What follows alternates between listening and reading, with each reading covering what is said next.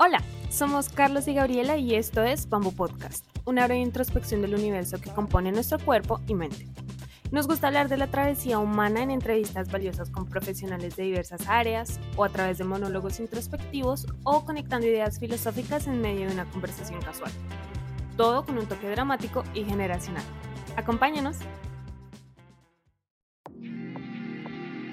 No evitar tu crisis, ¿no? O sea, a veces cuando nos suceden cosas feas lo que tendemos es como no lo voy a pensar, ¿no? Porque yo soy de los que sobrepiensa y no, o sea, es bien desagradable y no, o sea, no, sí piénsala. O sea, nuevamente como te dije desde el principio del programa, ¿no? Es como la crisis la tienes que sufrir, ¿no? Porque a partir de ese dolor viene esta fortaleza, ¿no? Pero si no lo quieres sufrir, nunca va a venir esa parte de fortaleza, ¿no? Entonces no le evites, ¿no? Si piénsalo, dedícale un tiempo a tristear en tu día, porque justamente la tristeza viene siendo una emoción que su función es una retraerme a mí mismo, justamente como para reflexionar. Si tú reflexionas, pues obviamente se, se va a dar este aprendizaje que les mencionaba en la oportunidad.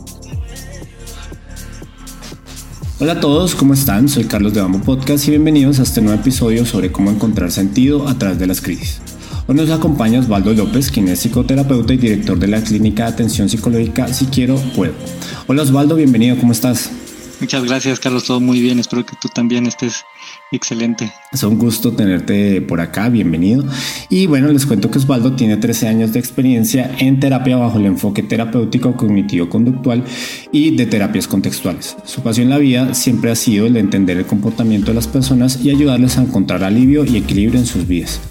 Y bueno, Osvaldo, para comenzar, me gustaría preguntarte, eh, porque en esto de, como tu pasión eh, y encontrar como el equilibrio, eh, ¿nos podrías responder cómo encontrar sentido a través de las crisis? Por ejemplo, cuando pasa algo que no esperábamos o perdemos algo, algo o alguien, perdón. Sí, mira, aquí, aquí las crisis como en general, pues lo define la gente, es como estos periodos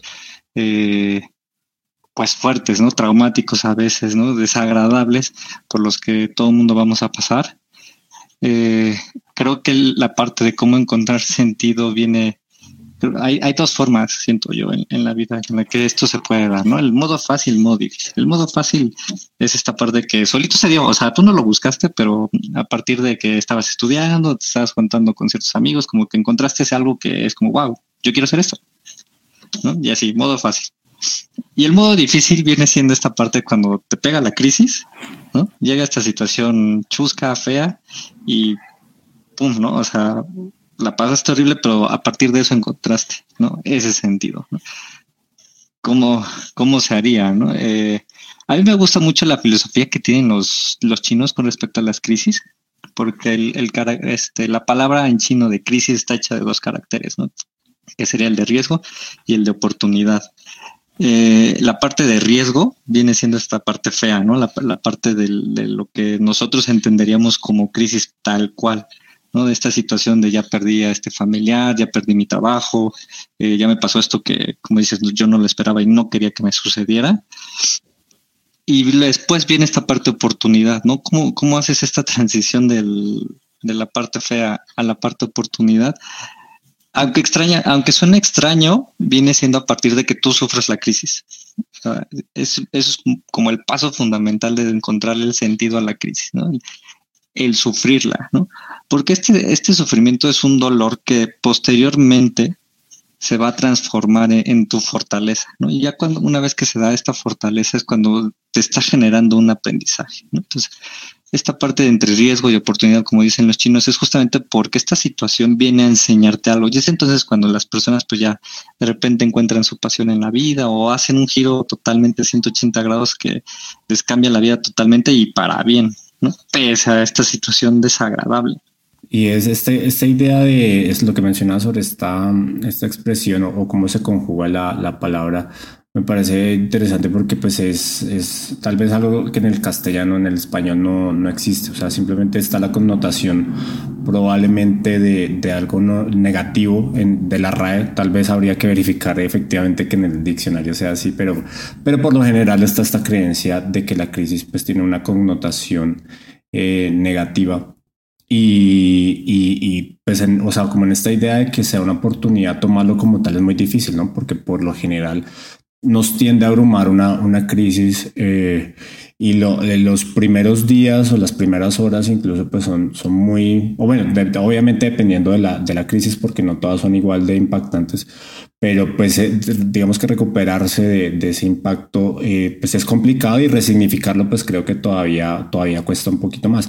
Entonces, eh, en, como que en, ese, en lo que acabamos de mencionar, me gustaría preguntarte qué preguntas o qué ideas nos pueden servir para transformar algo que consideramos como fracaso crisis en algo constructivo, porque creo que ese, esa brecha pues es, es un poco amplia y cómo la podríamos, bueno, más bien cómo la podríamos aprovechar para que sea así como algo constructivo.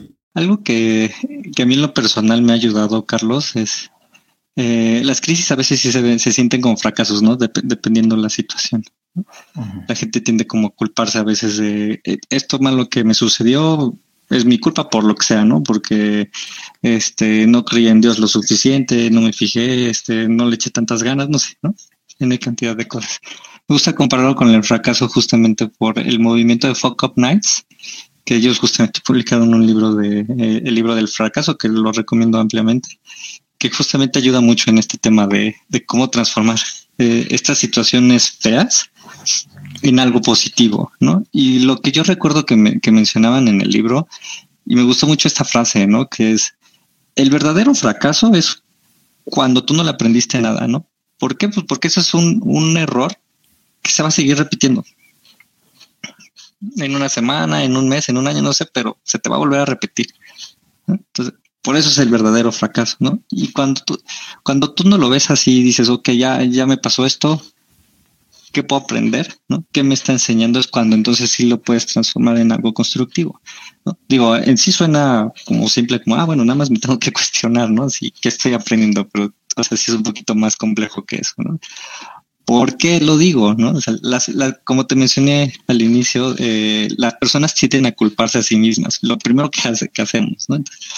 vamos a diferenciarlo en dos formas como de diálogo interno, ¿no? de cómo yo me hablo a mí mismo. O sea, la primera forma es la parte de como de autocastigo y la segunda va a ser eh, la autocrítica. ¿no?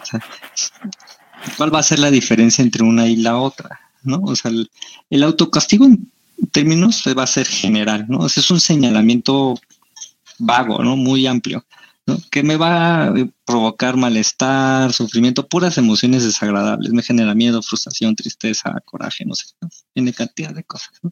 Y por lo mismo no me va a generar soluciones específicas. Y el auto, la autocrítica, por ejemplo, la diferencia es que son señalamientos puntuales, ¿no? Muy específicos. Por lo mismo, el, el malestar que tienden a generar es menor o a veces se pueden generar emociones más agradables. Y eh, a la vez me van a generar soluciones ¿no? específicas o particulares a la situación. ¿no? ¿Cuál sería como la diferencia ¿no? entre, por ponerte un ejemplo, ¿no? este, el, auto, el autocastigo, un pensamiento así sería como el de, este, soy terrible, soy una mala persona.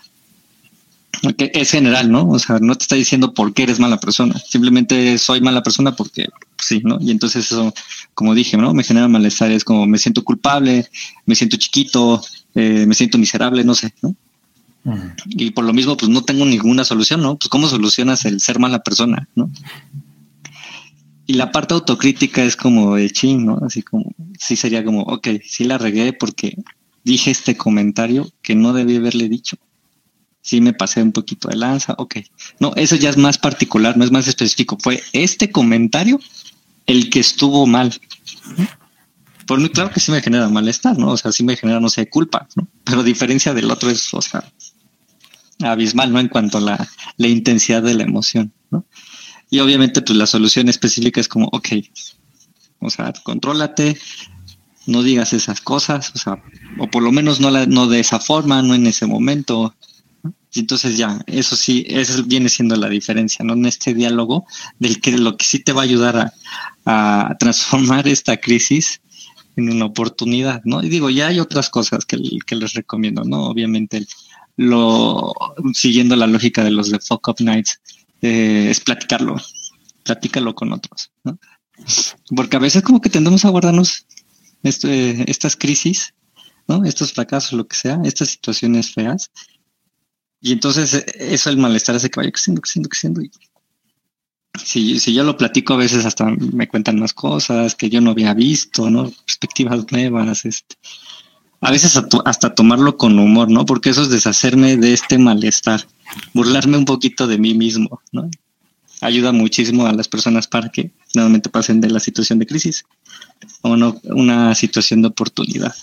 Sí, no tomarse las cosas tan en serio es una clave muy importante para, para estar tranquilo y, y pasar del, de, lo, de, la situación en sí al, al, a la construcción de algo, de. Yo tengo una analogía de cuando pasa algún fracaso o algún duelo, algo así medio traumático, que, eh, que es cuando estás en cine y estás viendo una película, estás viendo una situación dramática y escuchas entonces el sonido, escuchan, bueno, hay efectos especiales y demás, o sea, la situación en realidad está pasando, pero todo lo que está alrededor en, la escena como tal es drama, o sea, es como exagerar y sobredimensionar la, situación y a veces tenemos esa, tendencia a sobredimensionar.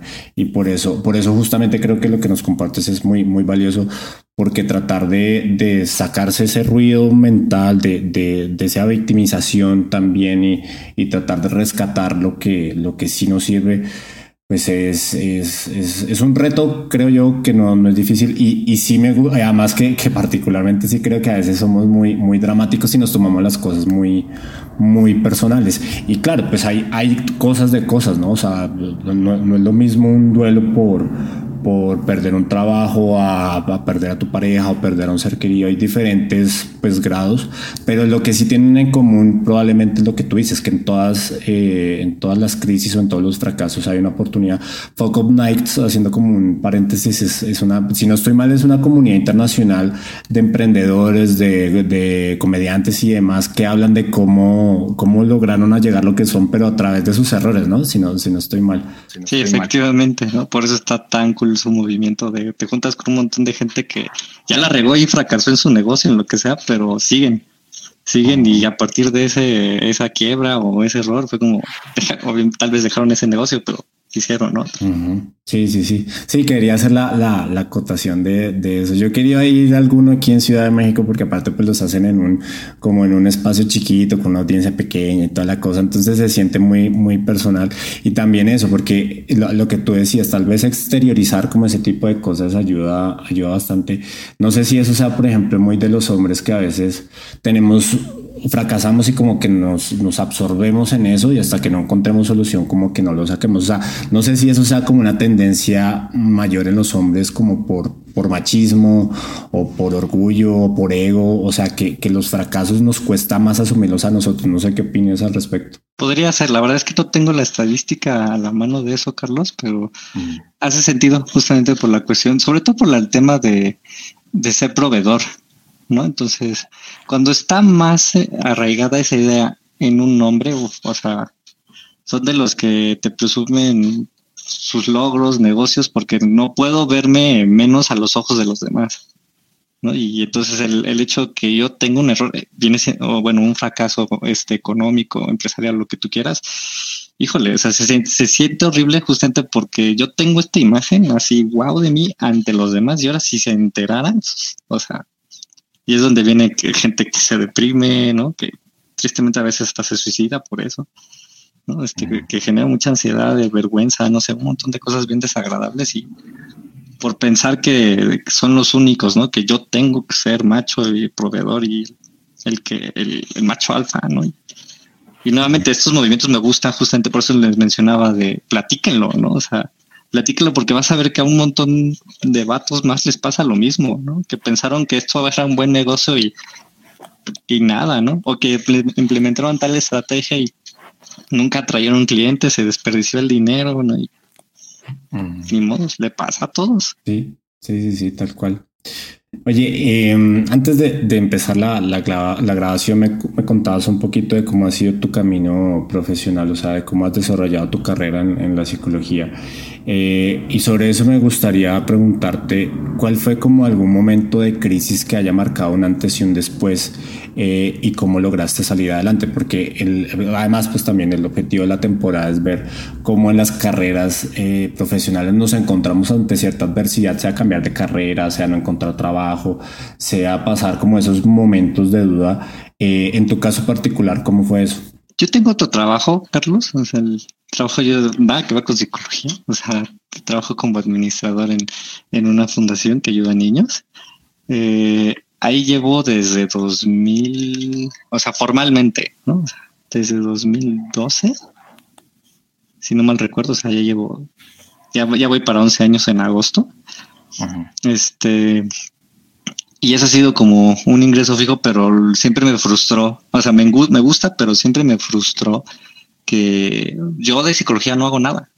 ¿no? O sea, te platicaba antes que sí daba terapia, a veces yo iba a, las casas de los clientes porque pues yo no, yo no tenía consultorio, vivía con mis papás y era como, pues, ¿cómo le hago? ¿no? La terapia online era impensable para la gente, ¿no? En ese entonces. Eh, y como te mencioné, ¿no? Yo rentar, o sea, no, no me alcanzaba. ¿No? Entonces, eso era como parte de mi frustración y mi crisis, ¿no? Como el, o sea, sentir que yo tenía este, pues, este talento o haber estudiado para esto y no, no ejercerlo, ¿no? No del todo, ¿no? Llegué a, trabajar en otras clínicas, pero igual, o sea, pagaban poquito, ¿no? O sea, a veces de 250 pesos la consulta y es como, no manches, ¿no? O sea, o sea sí está muy, muy, muy bajito, ¿no? Y, igual buscaba yo en páginas este, para ver quién, o sea, trabajo hasta de maestro. Dije, bueno, eso todavía me late, ¿no? Y no, o sea, igual sueldos muy bajos o, simplemente no te llaman, ¿no? Entonces, era como esa parte en la que sí me sentía como encerrado en esta chamba, no porque fuera fea, sino justamente porque yo quería algo diferente, ¿no? Algo que de lo que yo estudié, la terapia me encanta, ¿no?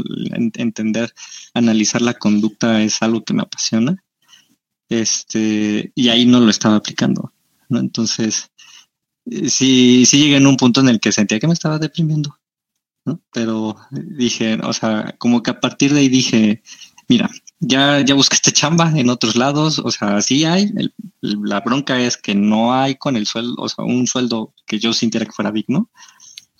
Este, y pues, o sea, si no lo encuentras en otro lado, pues, pues entonces hazlo tú. Hasta eso sí tengo muchos amigos emprendedores que como que nada más de observarlos, ¿no? Como que dije, bueno, ok, a ver, fulano hizo esto, fulano aquello, a ver, esto otro me está diciendo como, pues puedes hacer esto. Fue como, ok, ok, creo que sí puedo hacerlo, o sea, y empecé con algo bien sencillo, ¿no? Que fue este, crear mi página de, de seguidores en Facebook, en redes sociales, ¿no? O sea, bueno, y de las demás. Y dije, bueno, pues voy posteando material, ¿no? O sea, yo veía de otras páginas que es como, ay, pues nada más suben frases y tres mil likes, ¿no? Y dices, ok, ok. O sea, si nada más es hacer eso, yo lo puedo hacer, ¿no? Entonces ahí le fui, pues le fui talachando, ¿no? O sea, la página de internet que yo tengo igual, o sea, como yo no tenía dinero para pagar a alguien más, pues fue como, bueno, pues, pues las, haces tú y como Dios te dé entender y hasta eso siento que me quedó pues bastante decente, no es la gran página de internet, pero sé que no está fea, entonces fue como, ok, si puedo hacer esto, claro que puedo, puedo hacer más cosas en un negocio propio, ¿no? Y así, poquito a poquito. La verdad es que sí fue muy lento al principio, porque creo que mi primer paciente llegó como a los cinco meses de haber abierto la, la página, o sea, no fue nada fácil, ¿no? Y de hecho yo empecé como únicamente terapia online. ¿No? En ese entonces yo todavía vivía con mis papás, ¿no? Entonces lo mismo de yo tener un consultorio, no, no lo tenía, ¿no? Y yo ir a rentar a otro, lo mismo, ¿no? No, me alcanzaba. Entonces dije, de todas formas, si me van a pagar poquito en otro, pues por lo menos que te paguen poquito, pero que sea todo mío, ¿no? Ya nada, nada de que, ay, pues te pago esto, pero te voy a, te tengo que descontar por manejo de cuenta, no sé lo que sea, ¿no? Que te. Este, y así, o sea, así empecé, que a partir de sentirme como frustrado, este, sí, psicólogo frustrado, pues dije, ¿no? O sea, muévete porque si, si no, pues vas, o sea, si no hago nada diferente, pues voy a seguir en lo mismo. Claro, claro, totalmente. Sí, y ese punto de, de inflexión, o sea, donde dices, bueno, pues tengo que, tengo que hacerla, o sea, tengo que vivir, digamos, bien, tengo que tener cierta realización y cierto gusto por lo que hago eh, y eso es justamente también algo que hemos hablado en, la temporada, pues cómo hacer para equilibrar lo que me gusta con lo que, por lo que me pagan, que es, que es un reto, ¿no? O sea, como que, pues si tienes eh, una familia, pues que tiene recursos y tiene contactos, pues estás del otro lado y digamos que no, no tienes tanto tema, pero si, si digamos tu, tu, tu entorno, eh, o sea, es muy, muy, o sea, es muy te, da mucho soporte, digamos, en otras áreas, pero en concreto en profesional no, pues está un poquito de lata, ¿no? O sea, como que toca tratar de, encontrar ese punto donde las dos cosas fluyan. Y uh, además que me gustó la, la historia, como, como la fuiste narrando, porque dentro de todo todos vamos evolucionando así. O sea, al principio, pues bueno, tal vez tienes que que rebajar un poco tu trabajo en el sentido de que, bueno, pues no te pagan lo que es, pero vas agarrando experiencia, vas aprendiendo. Entonces, pues eso es muy, muy valioso. Y, y bueno, la, siguiente pregunta que, que, te quería hacer, que más o menos ya, tocan, ya tocaste como algunas, algunas cositas eh, al respecto, es... Eh, hay diferentes crisis existenciales. Se habla mucho de la crisis de los 30, por ejemplo. Eh, um, entonces tal vez la pregunta va enfocada como en ese, en ese rango de edad. Eh, ¿Nos podrías compartir algunas ideas sobre cómo superar una crisis existencial? O sea, que de hecho en tu historia como que por ahí habían algunas cosas al, respecto, eh, pero así como, como ahora en tips, más o menos. Te lo, te lo divido como en, en dos cosas, ¿no? Como lo que no debes hacer, ¿no? Y lo que sí debes hacer, ¿no? O sea, primero sería no evitar, este, no evitar tu crisis, ¿no? O sea, a veces cuando nos suceden cosas feas, lo que tendemos es como, no lo voy a pensar, ¿no? Porque yo soy de los que sobrepiensa y no, no, o sea, es bien desagradable, y no, o sea, no, sí piénsala. O sea, nuevamente, como te dije desde el principio del programa, ¿no? Es como la crisis la tienes que sufrir, ¿no? Porque a partir de ese dolor viene esta fortaleza, ¿no? Pero si no lo quieres sufrir, nunca va a venir esa parte de fortaleza, ¿no? Entonces no le evites, ¿no? Si piénsalo, dedícale un tiempo a tristear en tu día, porque justamente la tristeza viene siendo una emoción que su función es, una, retraerme a mí mismo, justamente como para reflexionar. Si tú reflexionas, pues obviamente se, va a dar este aprendizaje que les mencionaba en la oportunidad. Y también me ayuda a, a acercarme a otros, ¿no? Justamente a pedirles apoyo. Si yo no, si yo no estoy triste, pues, o sea, jamás me voy a acercar a alguien como que yo piense que sepa más y que fue parte de lo que yo hice, ¿no? este, de, mi otro trabajo también conocí a otro chavito que, que, o sea, es un máster para, para pensar en, negocios y fue como, como, que me fue asesorando, ¿no? Pero si yo jamás me hubiera acercado como de, oye, ¿cómo, cómo harías esto, no? Y, o sea, esas ideas a mí no se me hubieran ocurrido. ¿no? Entonces, creo que es esa parte importante. No le evites, piénsale y súfrela. Lo segundo sería, no te lo guardes. También como lo que me mencionabas, los, hombres, los hombres sí tienden a hacer eso más, ¿no? Como esta cuestión de mis sentimientos me los guardo y no me puedo mostrar vulnerable. Tengo que ser fuerte, macho alfa, ¿no? Esta parte de guardárselo lo que va a hacer es como si fuera, siempre les platico a mis pacientes que, es, eh, tus emociones son como una ollita de presión, ¿no? Entonces, la emoción está ahí y si tú no si tú no le abres la válvula que libera esa presión, pues esa presión va creciendo, creciendo, creciendo hasta que te vuela la tapa. Y si te vuela la tapa es peligroso, se muestra de formas muy desagradables, ¿no? digo, en la cocina sí se ve un desastre, pero en, como persona se va a ver como este gente que les da ataques de pánico, gente que sufre de insomnio, este que se mete en adicciones, ¿no? O sea, que tiene arranques de ira y es como, wow, ok, ¿no? O sea, formas que, además de eso te va a crear otro problema. ¿no? O sea, ya tienes una crisis y ahora ya te creó otro problema, ¿no? por eso no hay que guardárselo. Platícalo con otros, ¿no? Lo que mencionamos un poquito, Fuck Up Nights, te, te genera una nueva perspectiva y además que te hace, te hace sentir normal, ¿no? ¿A qué me refiero con esto? Porque en general como que nos pasa algo y como que se siente que soy el único que se siente así, el único que le ha pasado esto. Y cuando ya ves que a otros les está sucediendo lo mismo, es como, wow, o sea, y genera un alivio, ¿no? es como, órale, pues literal no estoy solo, o sea, a veces ver el error en el otro ayuda más porque es como de, ay, yo estaba haciendo lo mismo, pero yo no pensaba que lo estaba haciendo mal, hasta que vi a este fulano y fue como, ok, sí, si lo estoy haciendo mal. Entonces te está trayendo ese beneficio, ¿no? Al no guardártelo. Eh, y por último, pues no caer, bueno, no por último, ¿no? Como tercer punto es no caer en conductas de riesgo, es decir, pues generarte tus problemas por otros lados, ¿no? Como el, me estoy, me estoy metiendo más en la fiesta, en el alcohol, en drogas, este, me estoy juntando con, con gente, pues, problemática, ¿no? Pues porque eso a veces, en su momento a veces es una forma en, en la que puedo lidiar con este dolor que traigo, pero que eh, no es una forma adaptativa, ¿no? ¿Por qué? Porque me va a generar otros problemas, ¿no? Como dije hace rato, ¿no? Ya tienes la crisis, pero ahora tienes este otro problema y que ya te generó un tercero y, y como cadenita, ¿no? Entonces, esa parte, ¿no? Lo que puedes, sé que se siente mal, pero lo que puedes hacer es practicar ya actividades que para ti son placenteras, lo que sea.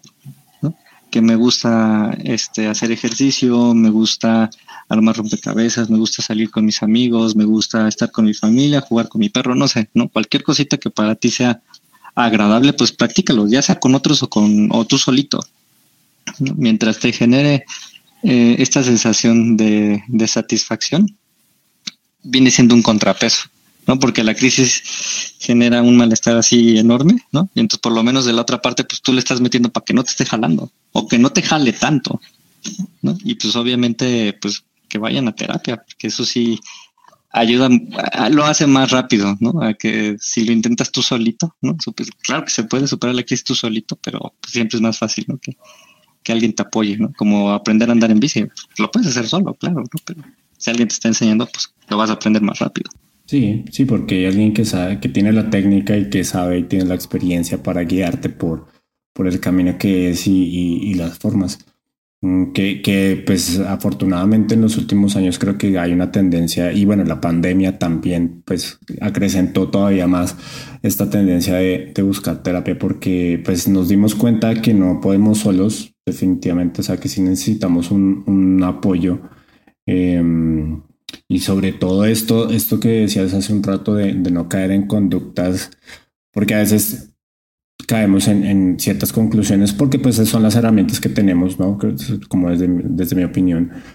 Tratar de solucionar, entonces tengo una ruptura amorosa, entonces me voy de fiesta y me voy a, o sea, voy a, voy a tratar de sacar, de desahogar a través de, del alcohol, de la fiesta, lo que sea, lo cual yo creo que hace parte de un proceso formativo y no está mal, pero digamos no es la herramienta más apta para, para eso. Además, en, algún artículo alguna vez leía que de hecho el alcohol es agudiza la depresión o agudiza estados emocionales eh, de, ansiosos o, o, depresivos.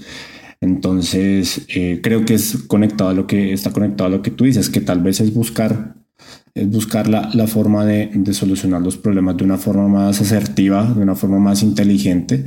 Eh, y, y, pues esa es, esa es como la tarea también que, que creo que todos tenemos que pasar, porque si no, y, y, es algo que, que, hemos hablado también, pues si no, pues vas repitiendo patrones en tu vida y vas haciendo lo mismo y vas cayendo, y conforme uno se va haciendo viejo, más difícil se hace el cambio, más complicado se hace y más amargado se vuelve uno, o peor. Sí, por eso te mencionaba eso de que te va generando más problemas, ¿no? Ahorita que pusiste esto de de cortaste con la ex, es como si, ¿no? Te, te, metiste en la fiesta y entonces ahora ya todo el mundo te tacha del el borracho, el chaborruco, ¿no? Y entonces ya te espanta posibles prospectas y luego es como viene, se agudiza más la depresión porque es que nadie me quiere, o sea, yo no puedo, o sea, nadie va a querer estar conmigo, soy un fracaso, ¿no? Porque tengo treinta y tantos años y no me he casado y yo quería una familia, y, ¿no? Y así ya llega hasta tus cincuenta y como dices, ¿no? O sea, Sí, se, se vuelve más, más complicado o, y bueno, también, y no se trata como de juzgar tampoco, porque todos tal vez en algún momento hemos, hemos pasado por ahí, pero en el caso de las relaciones, cuando estás en una y la terminas y entras a otra y entras a, terminas esa y después entras a otra, eh, yo creo que ese es un patrón muy común en diferentes eh, situaciones la vida, porque tal vez es como un vacío que podemos tener y que no, que no, pues no hemos llenado y no hemos entendido dónde viene y por eso repetimos eso y por eso es importante como, como una autorreflexión, sin entrar en el, tema de, de, las relaciones, que es, que es otro tema y, y para, para otra, otra temporada también, por cierto. Y es, retomando un poquito la idea del, del fracaso, y, es algo que creo que muy, muy común y muy difícil de, de, lidiar porque pues, nos aferramos mucho a nuestras ideas, a nuestros proyectos. ¿Por qué crees que nos paraliza el miedo de empezar desde cero y abandonar lo que no nos, lo que no nos funciona? ¿Por qué es tan difícil eso? Digo, aquí te, te voy a mencionar este, unos tres puntos, Carlos, de, de cada uno por separado, ¿no? El primero que se aplica para los dos eh, va a ser eh, la cuestión de que en general nos desagradan los cambios. Entonces la mente está diseñada para generar rutinas, ¿no?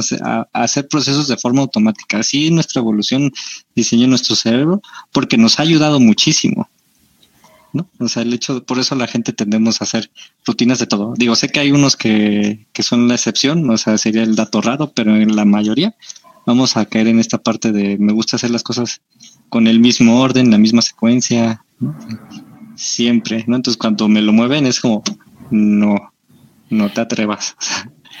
por eso esa parte del, del desagrado al cambio, ¿no? O sea, empezar de cero, por ejemplo, es como, no, es que ya había, ya había logrado tanto, ¿por qué? ¿No? y eso genera un malestar emocional, que sería la segunda parte, ¿no? Que cuando algo nos genera un malestar, lo vamos a evitar. ¿No? Esa es como la conducta de entrada que vamos a, intentar hacer para todo. Por eso se da, por ejemplo, la procrastinación. Yo procrastino no porque sea mal organizado, flojo, sino porque me desagrada. Entonces, por ejemplo, en el, con, el tema de empezar de cero, pues, y me lo han dicho, ¿no? Como es que, por ejemplo, en el caso otra vez de, parejas, ¿no? Porque me dedico más a eso, este, bueno, de relaciones, eh, y me dicen eso, ¿no? Como es que Ok, sí, es que fue una relación de tantos años, pero, o sea, ¿sabes qué? Me da flojera conocer a alguien nuevo y explicarle quién soy y salir y este juego de interés o no, o sea, me da mucha flojera, ya no quiero, ¿no? Entonces, justamente cualquier cosa que te genere un malestar, lo que va a hacer es como, ah, entonces por eso como a veces empezar de cero, ya sea en un negocio, lo mismo, ¿no? Como es que ya, ya llevaba tanto y otra vez conseguir clientes y este logos, distribuidores, no sé, ¿no? Me da flojera y o me, genera aburrimiento, no sé, cualquier cosa que te genere malestar, no voy a postergar o lo voy a evitar. Y también viene esta parte como tercer punto, eh, en el caso de empezar de cero, ¿no? Eh, sería el, el autojustificarte, ¿no? ¿A qué me refiero con esto? Como, no estoy tan mal, o sea, sí, sí, esto no, no, no, está cool, pero eh, ok, pues no estoy mal. Y como que le vas encontrando justificaciones, razones a por qué te tienes que quedar en donde estás. ¿no? En el caso del trabajo, por ejemplo, es empezar de cero sería pues buscar otra chamba, ¿no? Y literal, pues empezar de, como el nuevo en esa empresa, ¿no? Entonces, esta parte de autojustificarte, que como bueno, es que viene siendo una respuesta a un miedo, ¿no? De, del, y si no me contratan, y si no me llaman, y si ven mi perfil y, creen que soy muy bueno, pero la verdad no soy tan bueno, ¿qué tal que los decepciono? No sé, ¿no? Vienen un montón de, de ideas de la mano a ese miedo, ¿no? Entonces, como bueno, para evitar sentir ese miedo, lo que hago es justificarme, no es como, bueno, o sea, sí me pagan poquito aquí, pero pues sí me alcanza, ¿no? O sea, ahorita con mi nivel, pues sí me alcanza, ¿no? Medio mi jefe me odia, pero ok, este, pues no estoy, no tengo que lidiar diario con él, entonces, este, pues no, sí puedo, ¿no? O sea, empiezas tú a venderte la idea de que te conviene quedarte ahí, justamente para evitar, ¿no? Esta situación nueva que sería la crisis del me cambio de trabajo. Aquí termina la primera parte de este episodio sobre cómo encontrar sentido a través del fracaso y las crisis. Acompáñanos en este diálogo ameno con Osvaldo en la segunda parte que estará disponible el próximo martes.